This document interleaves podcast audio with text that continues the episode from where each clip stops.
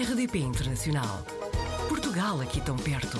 RDP Internacional.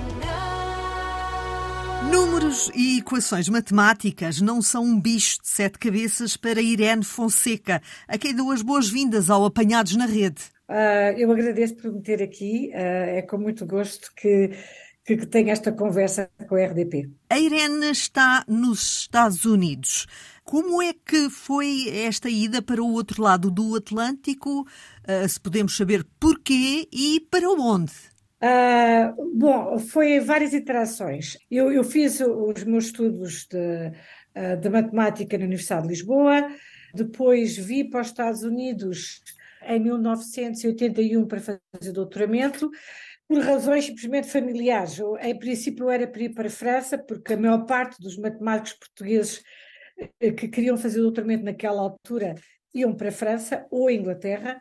Eu vim para os Estados Unidos porque uh, um primo meu e um cunhado meu, que eram engenheiros, portanto não sabiam que deviam ir para a França ou para a Inglaterra, vieram fazer doutoramento de matemática para os Estados Unidos. O meu primo na, na Brown, em Providence, e o meu cunhado, que veio com a minha irmã, vieram para Minneapolis, Minnesota. Portanto, eu acabei por ir para Minneapolis só porque a minha irmã estava lá e, e não me arrependo, foi, foi, foi, foi uma ótima experiência. Uh, depois uh, fui para a França dois anos, uh, casei-me com um professor francês, fiz o meu pós-doutoramento em França, 85, 87, e em 87 fomos convidados ambos para vir para uh, os Estados Unidos uh, e tivemos uh, algumas ofertas e acabámos por escolher Carnegie Mellon porque nos pareceu que tinha mais oportunidades para, para os dois, digamos.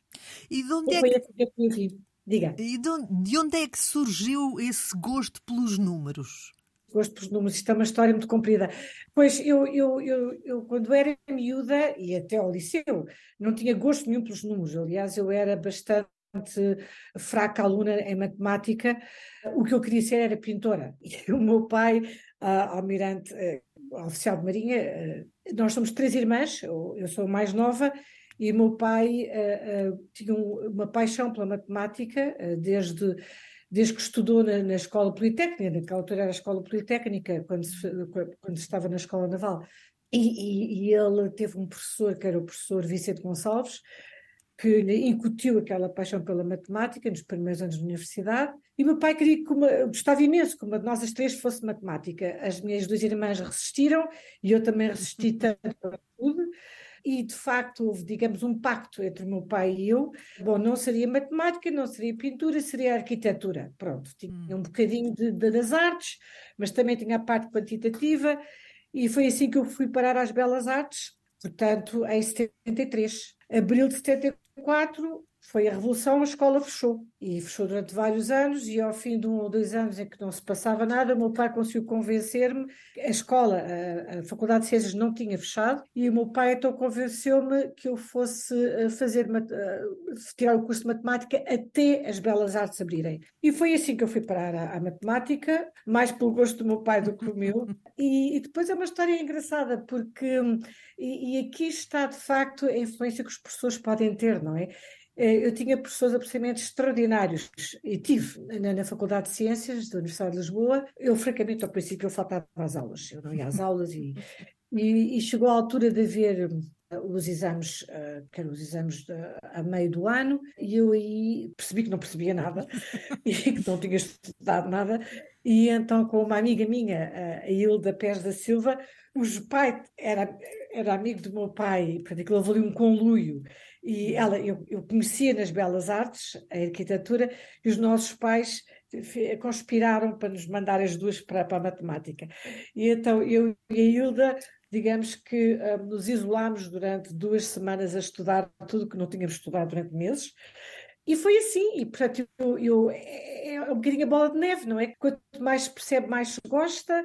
Eu, é- aquelas duas semanas de preparação para, para os exames foram de facto decisivas. Eh, Eu, eu tive, eh, comecei a, a- perceber eh, os conceitos, a compreender ah, aqueles mistérios matemáticos que para mim eram mistérios até essa altura.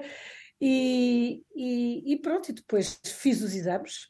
uh, e para surpresa dos meus professores, não sabiam quem era esta Irene Fonseca, uh, e então chamaram-me e perguntaram onde é que eu tinha andado. Eu disse, ah, tenho andado para os cafés. E então disseram, pois, pois é, acho que vamos ter que fazer exames orais. Eu disse, está bem, tudo bem.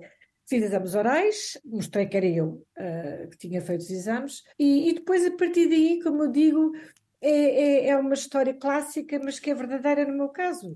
Os professores interessaram-se por mim, uh, eu interessei-me pela matéria, e aí a paixão do meu pai tornou-se a minha paixão. E, pois, pronto. e para quem, peço desculpa por interromper, mas para quem no início não gostava de números, agora de facto a Irene Fonseca é uma é uma matemática reconhecida, tem recebido vários prémios, é membro da Sociedade Americana de Matemática, da Academia Europeia das Ciências, eh, para além de outros inúmeros eh, prémios. Concretamente, dentro da matemática, o que é que profissionalmente faz hoje para além de dar aulas? Isso é uma ótima pergunta. Eu penso que o papel, eh, o meu papel como matemática tem várias vertentes aquela que, que me dá talvez mais prazer é, é, passar a minha paixão às próximas gerações. Portanto, é, é, ter alunos, é ter alunos de doutoramento, é ter alunos, é ter pós-docs e, e, é transmitir aquilo que sei, como eu digo, às próximas gerações e, e sobretudo, o, o, prazer, o prazer de, de, estudar, o prazer de conhecer, o prazer de descobrir. Uh, a segunda uh, é uh, a investigação, e, e, a terceira é, é, é, digamos, o que nós chamamos o serviço à comunidade, não é? Portanto, uh, que é o meu papel como membro de várias associações, fazendo parte de vários painéis, de comissões de acompanhamento, que eu acho que são, que são também parte fundamental do nosso papel como, como cientistas e como matemáticos, não é? Que, que é de facto ajudar a, a melhorar os sistemas que estão, que estão eh, eh, ou, ou nos Estados Unidos, aliás, pelo mundo todo, eh, na Europa, na Ásia, eu tenho de desempenhar estes papéis, que nem sempre são a parte mais risonha, digamos, da minha, da minha carreira, mas que eu acho que são necessárias. Mas agora que tanto se fala da inteligência artificial, também de alguma forma está ligado à, à sua está, matemática? Está, está. Tanto nesta parte da compreensão e do estudo e, e da previsão eh, do comportamento destes materiais inteligentes, assim como a, a, a outra área a, do meu interesse, que é visão por computador. Portanto, digamos, eh, um CAT scan, não é? Vem, vem com o que se chama noise, os, eh, os, os médicos para compreender o CAT scan precisam que esta textura que aparece, que é uma textura que é que não é real, que aparece, portanto, nestas imagens, uh, seja limpa, digamos, e é, isto é, é, todo um processo que uh, tem a ver com métodos matemáticos que estão ligados à chamada machine learning, que tem a ver com a inteligência artificial, não é? Portanto, nós temos modelos que são treinados e que se autotreinam com bases de dados que nós temos, como por exemplo temos imagens corruptas e temos as imagens que estão já limpas, não é? Uh, e, portanto, nós treinamos os nossos modelos em, em bases de dados de milhões de, de, de, pares, em que, por um lado, nós conhecemos a, a, imagem correta e, por outro lado, deliberadamente sujamos a imagem ou, ou, ou pomos textura na imagem e, e, e, obrigamos o modelo a, de certo modo, a, a aprender com estas imagens de forma a que quando se lhe der uma imagem corrupta, ele saiba dar-nos de volta a imagem correta. E com tanta matemática, há lugar, há espaço para ter algum hobby? Ah, pois, não, por enquanto não. não, eh, cá está, vamos voltar à pintura, não é? eu continuo, lá está, a gostar imenso de pintar, sobretudo aguarelas. Aqui há uns anos consegui ter, ter umas aulitas de, de, de pintar com de, de aguarelas, mas uh, o, tempo, o tempo não ajuda. Portanto, a resposta simples é não, não, não tenho tempo. E a cidade onde vive, os Estados Unidos, e concretamente a cidade onde vive, tem alguma curiosidade? Uh, um, Sente-se bem acolhida nessa, nessa cidade onde, onde vive? Uh, sim, mas a, a, pergunta tem duas respostas. Eu, eu, vivo em Pittsburgh, que é no estado uhum. da Pensilvânia, uh, é onde a minha universidade está, Uh, mas também tenho outra casa em Nova York, em Long Island, hum. que é, uma, é um, um, apartamento sobre a água, porque lá está, vinda de Lisboa, tenho muitas saudades do mar. Portanto, Nova York para mim é, é, digamos, é o mar. É o mar, é a praia, é, é digamos, aquela vida uh, um bocadinho mais lisboeta. E claro está, a 45 minutos de Manhattan, onde eu tenho, Sim. digamos, a parte cultural. Pittsburgh é, é, onde eu vivo, é onde eu trabalho.